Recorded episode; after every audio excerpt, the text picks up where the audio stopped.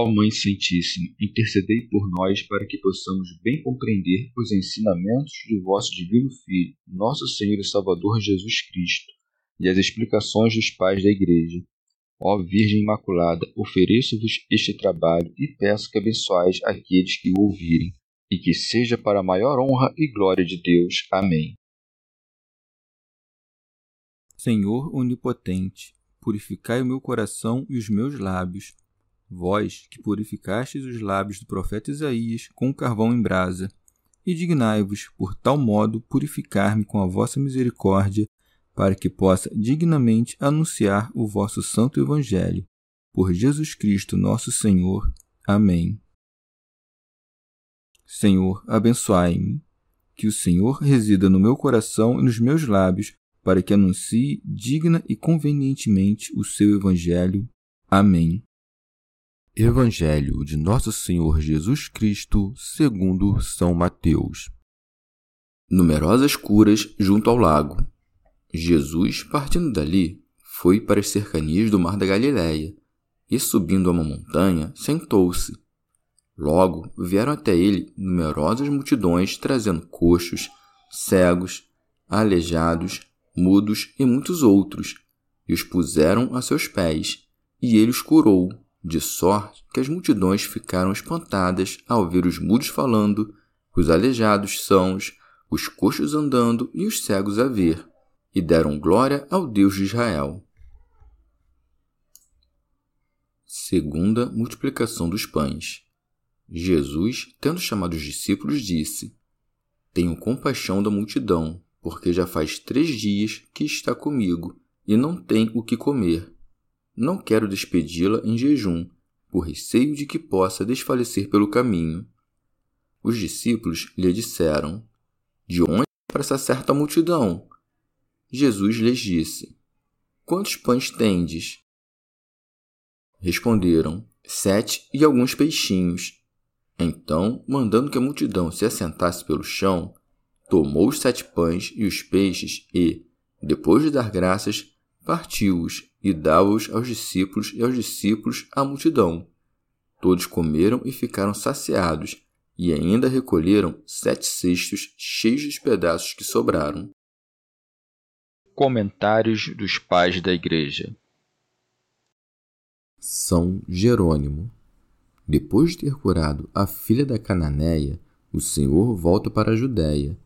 Por isso foi dito: Jesus, partindo dali, foi para as cercanias do Mar da Galileia. Remígio de Auxerre Este mar é chamado por diversos nomes. É da Galileia por sua proximidade com a Galileia e de Tiberíades, por causa da cidade de Tiberíades. Segue, e subindo a uma montanha sentou-se. São João Crisóstomo Deve-se considerar que às vezes o Senhor vai ao encontro dos doentes para curá-los e às vezes senta-se e os espera vir, e por isso acrescenta-se oportunamente. Logo vieram até ele numerosas multidões, trazendo coxos, cegos, aleijados, mudos e muitos outros. São Jerônimo.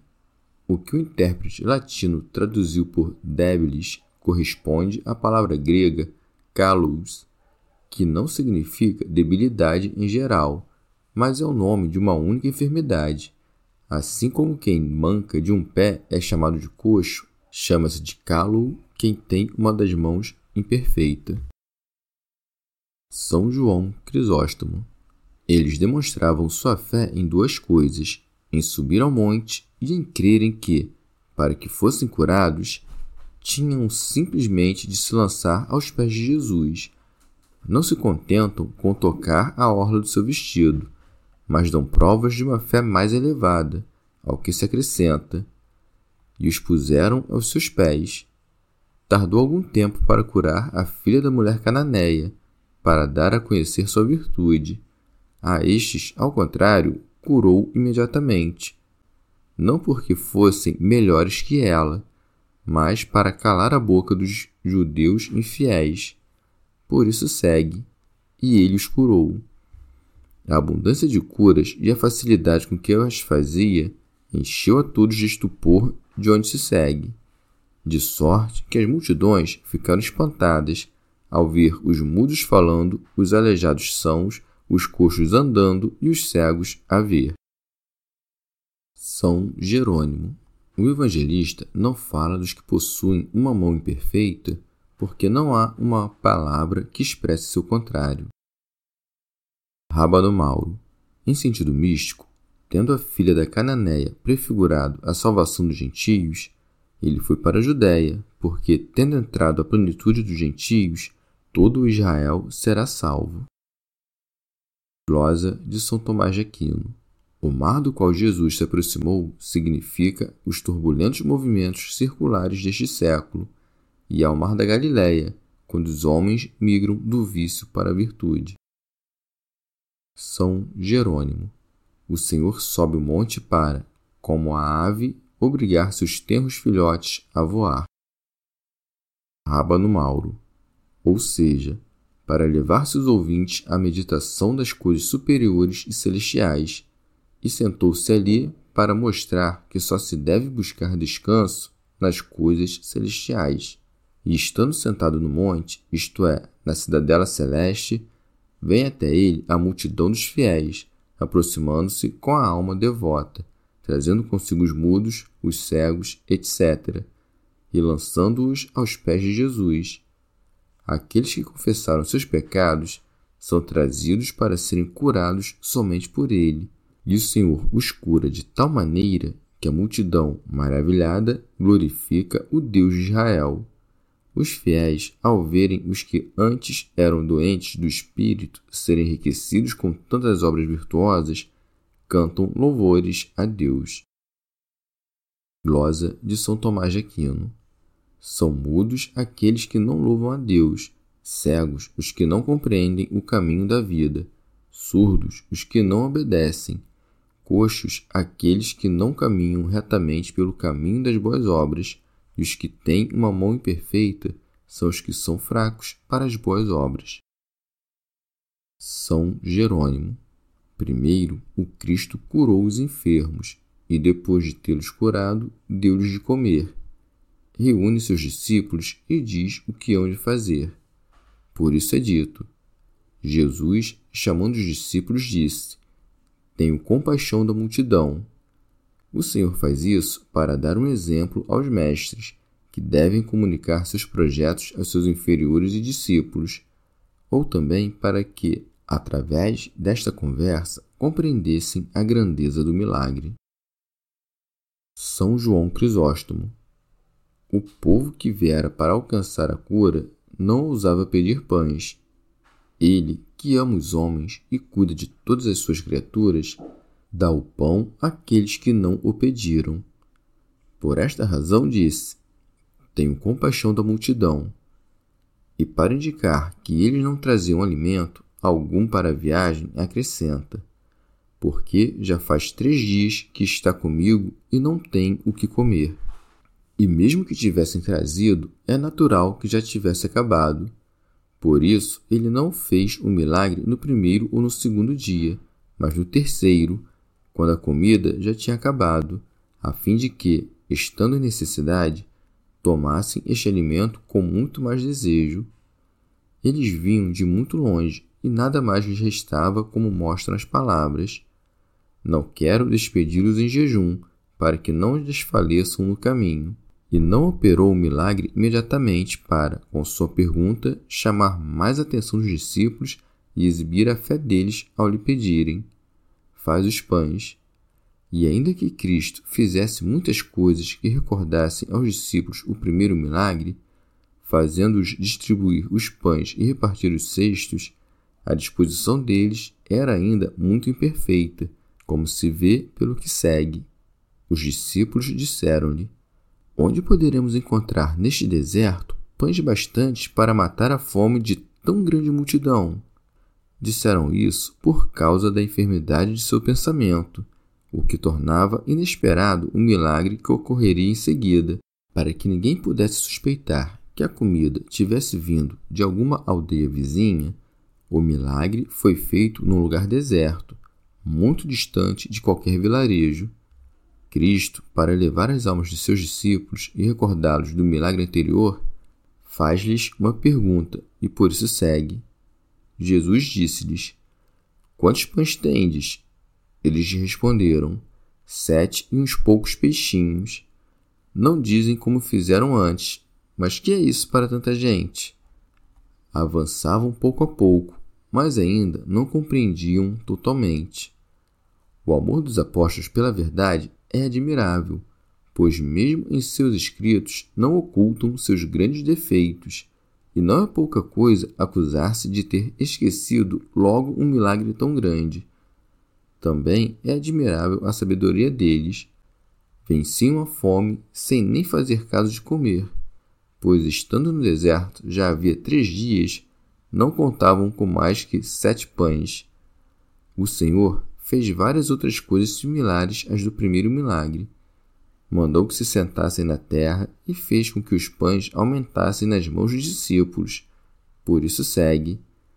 Ordenou então ao povo que se sentasse sobre a terra. São Jerônimo. Já falamos disso anteriormente e é ocioso repeti-lo. Detenhamo-nos somente naquilo em que diferem os dois milagres. São João Crisóstomo é diferente o final dos dois milagres, por isso segue. Ainda recolheram sete cestos cheios dos pedaços que sobraram. Os que tinham comido eram quatro mil homens, sem contar mulheres e crianças. Por que as sobras foram menores neste milagre se o número dos que comeram era menor? Ou por que os cestos eram maiores? Ou para que a diferença permitisse recordar os dois milagres? No primeiro, o número de cestos era igual ao dos apóstolos, e no segundo, igual ao dos pães. Remígio Auxerre. Nesta passagem do Evangelho, é preciso considerar a operação da divindade e da humanidade de Cristo. Ao ter piedade da multidão, revela ter a fragilidade do afeto humano. Ao multiplicar os pães e alimentar a multidão, revela a ação da divindade. Isso destrói o erro de Eutiques, que afirmava haver em Cristo uma só natureza. Santo Agostinho. Certamente não será fora de propósito advertir sobre este milagre que, se algum dos evangelistas tivesse falado sobre ele sem se referir ao outro dos cinco pães, pensaríamos que contradizia os demais mas como é o mesmo que narra este milagre dos cinco e aquele dos sete, ninguém pode pôr em dúvida e todos devem admitir a existência de ambos os fatos. Fazemos esta advertência para que, quando encontrarmos algo que o Senhor fez narrado de formas diferentes por dois evangelistas, e esses dois relatos nos pareçam inconciliáveis, entendamos logo que se trata de dois fatos distintos narrados cada um dos dois por um evangelista. Glosa de São Tomás de Aquino. É de se notar que o Senhor primeiro cura as enfermidades e depois dá o alimento, pois é preciso que primeiro sejam removidos os pecados e depois a alma seja alimentada com as palavras de Deus. Santo Hilário de Poitiers Assim como aquela primeira multidão que o Senhor alimentou representa o povo que criou dentre os judeus, assim também esta última é figura do povo gentio, e os quatro mil homens reunidos representam a inumerável multidão reunida desde as quatro partes do mundo. São Jerônimo. Estes não são cinco mil, mas quatro mil, e o número quatro é sempre um sinal louvável. A pedra quadrangular não balança, não é instável e por isso até os evangelhos são consagrados neste número. No milagre anterior, porque se refere e tem proximidade com os cinco sentidos, não é o Senhor quem se lembra deles, mas os discípulos. Aqui, pelo contrário, foi o próprio Senhor quem disse ter piedade do povo, porque já havia três dias que estavam com ele porque criam no Pai, no Filho e no Espírito Santo. Santo Hilário de Poitiers. Ou então, porque passam com ele um tempo semelhante ao da paixão, ou também porque, quando acorressem ao batismo, confessariam crer em sua paixão e ressurreição, ou também porque, unidos ao seu sofrimento, jejuaram um tempo semelhante ao da paixão. Rábano Mauro. Ou disse isso porque, na duração dos séculos, houve três épocas em que a graça foi dada: a primeira, adiante da lei, a segunda, sob a lei, e a terceira, sob a graça. A quarta é a do céu, e enquanto nos dirigimos para ele, somos restaurados no caminho. Remígio de Auxerre ou também porque, corrigindo os pecados que cometeram pela penitência, converteram-se ao Senhor com o pensamento, a palavra e as obras. O Senhor não quis despedir o povo em jejum para que não desfalecesse no caminho, porque os pecadores que se convertem pela penitência, para não perecerem em sua passagem por este mundo decaído, têm de ser despedidos com provisões da sagrada doutrina. Glosa de São Tomás de Aquino.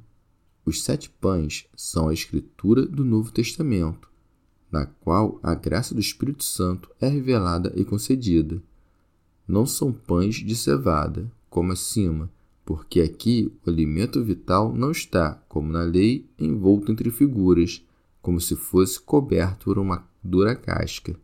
Aqui não há dois peixes, como na lei havia duas unções, a do rei e a do sacerdote, mais uns poucos peixes, isto é, os santos do Novo Testamento, que, pescados de entre as ondas do mundo, tanto suportam a turbulência do mar, quanto nos encorajam com seu exemplo para que não desfaleçamos no caminho.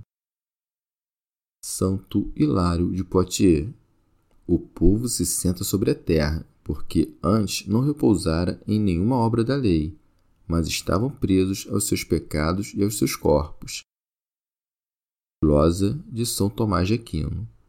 Ou também, no primeiro milagre, sentaram-se sobre a erva para reprimir os desejos da carne, e no segundo, sobre a terra, porque ele lhes manda abandonar o mundo. O monte sobre o qual o Senhor os alimenta é a alteza de Cristo, e a erva sobre a terra, porque a alteza de Cristo para os homens carnais, está coberta pelos desejos e esperanças da carne. Neste milagre, ao contrário, removido todo desejo carnal, os convidados são colocados solidamente sobre a esperança permanente do Novo Testamento. No primeiro, havia cinco mil homens, que, sendo carnais, estavam sujeitos aos cinco sentidos. Neste, há quatro mil, por causa das quatro virtudes que espiritualmente fortificam prudência, temperança, fortaleza e justiça, das quais a primeira é o conhecimento das coisas que se deve desejar evitar. A segunda, a moderação do desejo de se deliciar nas coisas temporais. A terceira, firmeza contra as dores desta vida. E a quarta, que permeia as outras, é o amor por Deus e pelo próximo. Em ambos, as mulheres e as crianças são excluídas, pois tanto no Antigo como no Novo Testamento não é admitido ao Senhor quem não persevera para ser homem perfeito, seja por falta de força, seja por leviandade de alma.